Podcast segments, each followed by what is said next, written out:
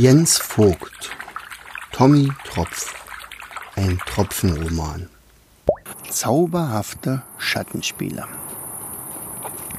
Diesmal betraten sie die Halle unbemerkt. Harlow war gerade damit beschäftigt, die Bauarbeiten an den beiden neuen Obelisken zu überwachen, die für Tommy und Tröpfchen gedacht waren.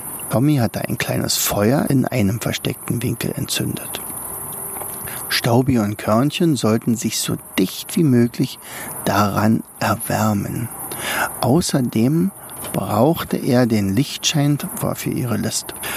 Tröpfchen brachte ein Sprachrohr, das er in ihrer Zelle aus Eis geformt hatte, in Position. Halo hatte noch nichts bemerkt. Nun bekam jeder von Tommy die Instruktion. Staubi und Körnchen, ihr beide schleicht euch an Halo heran und setzt euch auf die Innenseiten seiner Füße. Mit eurer Wärme bringt ihr sie zum Schmelzen. Wenn sie weich genug sind, kommt ihr wieder her. Nun musste alles klappen. Tröpfchen stellte sich ins Licht, so dass sein Körper einen riesigen Schatten an die Kristallwände warf. Er sprach mit verstellter, tiefer Stimme in sein Sprachrohr. Hey, hallo, du Winzling, steh auf, wenn ich mit dir rede. Hallo? der es nicht gewöhnt war, in seinem eigenen Palast so laut angesprochen zu werden, fror vor Schreck die Säfte in seinem riesigen Körper. Erinnerungen an seinen Vater wurden wach, an die Schreie, an die vielen Schläge. Unvermittelt duckte er sich und sah zur Hallendecke. Sprach der Geist seines Vaters Wer spricht da? Papa? fragte er mit zittriger Stimme. Da breitete sich ein riesiger Schatten aus, der bei genauerer Betrachtung irgendwie Ähnlichkeit mit Tröpfchen hatte, nur halt viel größer. Doch Harlow fiel das zum Glück nicht auf. Bald hatte der unheimliche Schatten die ganze Kathedrale eingenommen. Wer ich bin, du Knirps! Ich habe gehört, du willst in meine Garde, in die Garde des Gottes der Macht. Stimmt das? Sprich, du Wurm! Dröhnte es aus dem Sprachrohr. Halo wusste nicht, wie ihm geschah. Tatsächlich wünschte er sich nichts sehnlicher, als dem Gott der Macht zu dienen. Dafür würde er sogar sein Eisreich opfern. Ja, ja, ja, ja, das stimmt, großer Herrscher über die Meere, äh, äh, eure ähm, Exzellenz, das will ich. Ich habe von deinen Taten gehört, von deiner Kraft, und deinem Reich. Solche Kerle brauche ich in meiner Armee. Rekrut, hallo, erhebe dich. Stillgestanden. Tatsächlich war Harlow in seinem Herrschersitz ziemlich rundlich geworden, was auch kein Wunder war, denn er bewegte sich nur noch wenig. Dafür aber aß er umso mehr. Harlow war ein gedienter Soldat. Er wusste, Jetzt würde eine Beförderung fällig sein. Ein Traum würde wahr. Wie vom Seeigel gestochen, schnellte er aus seinem Thron empor und knallte die Hacken zusammen. Oh, ein wenig fett geworden ist er, was? Tröpfchen musste fast laut loslachen und konnte sich nur mit Mühe beherrschen. Da flog ihm gerade noch rechtzeitig ein Steinchen an den Kopf, der ihn wieder zur Ruhe kommen ließ. Es war der Glücksstein, den Tommy von seinem kleinen Topsy bekommen hatte und auf diese Weise ihn wahrscheinlich den Hals rettete. Nun geschah alles wie geplant. Die Ideen von Tommy und Tröpfchen schienen zu funktionieren. Kaum hatten die Füße haarlos einander berührt, verschmolzen sie zu einem Eisklumpen. Staubi und Körnchen hatte ganze Arbeit geleistet. Harlow stand da in voller Größe. Da donnerte Tröpfchen in sein Sprachrohr. Vortreten, Marsch, Marsch! Harlow wollte gehorchen, doch seine Beine schienen wie gefesselt. Er verlor das Gleichgewicht und stürzte mit seinem massigen Körper über den Boden. Ein normaler Körper wäre nur der Länge nach hingeschlagen, doch Harlow war mittlerweile rund wie eine Kugel. So begann er von seinem hohen Podest nach unten zu rollen. Erst unmerklich langsam, dann immer schneller und schneller und wohin rollt eine Kugel? Sie rollt direkt auf die tiefste Stelle des Raumes. Und die war die Tür, durch die Tommy, Tröpfchen, Staubi und Körnchen das erste Mal den Raum betreten hatten. Genau das hatten die beiden Tropfen berechnet. Sie stürmten auf die riesige Eiskugel namens Halo zu und begannen sie in Richtung Treppe zu kippen.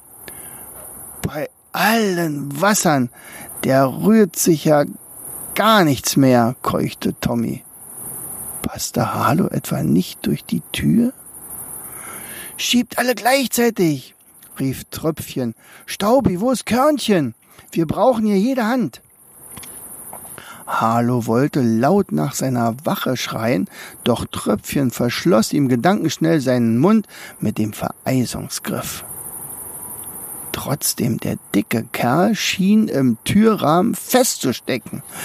Ach, zum Glück hatten die Gefährten einen berühmten Pilzfelsenschubser in ihren Reihen namens Körnchen. Der hatte bereits einen riesigen Anlauf genommen und jagte nun mit voller Geschwindigkeit auf den dicken Koloss zu.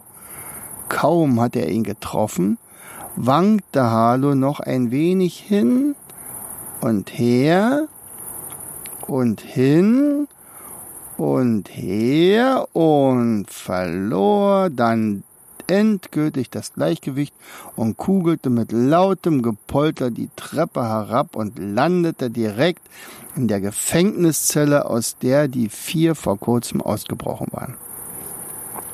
Mit dem Handgriff von Schmelz wurden sofort die Gitterstäbe zu einer Eiswand vereist.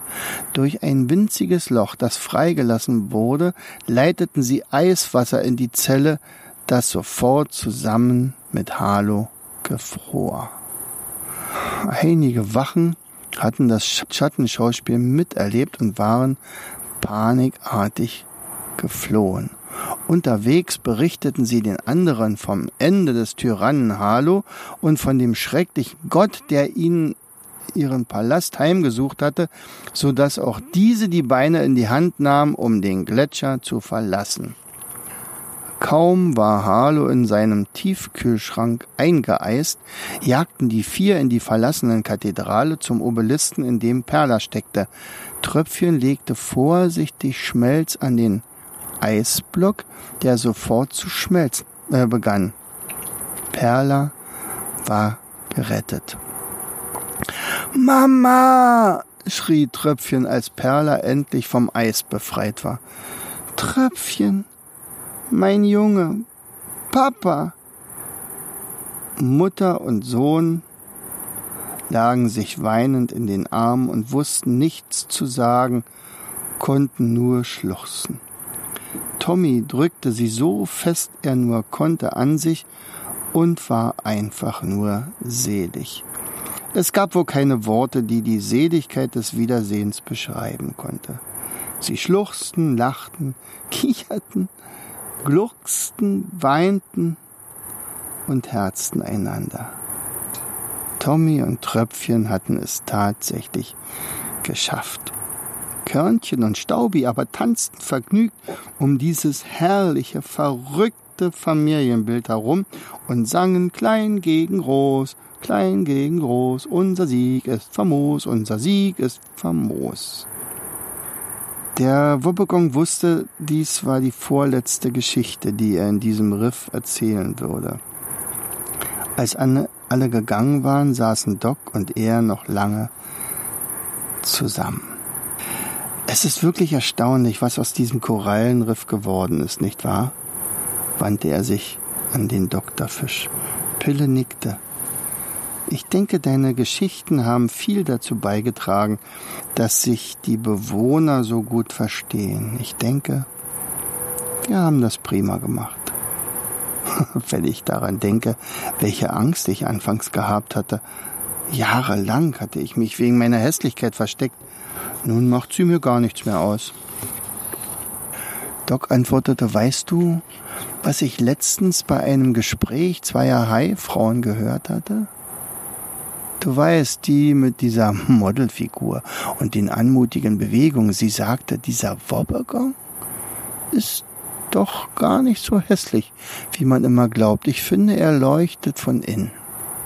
Da wurde der Wobbegong ganz rot. Ach, hör auf, du Schmeichler. Kannst du dich erinnern, was dir damals der Quastenflosser zu deiner Hässlichkeit gesagt hatte?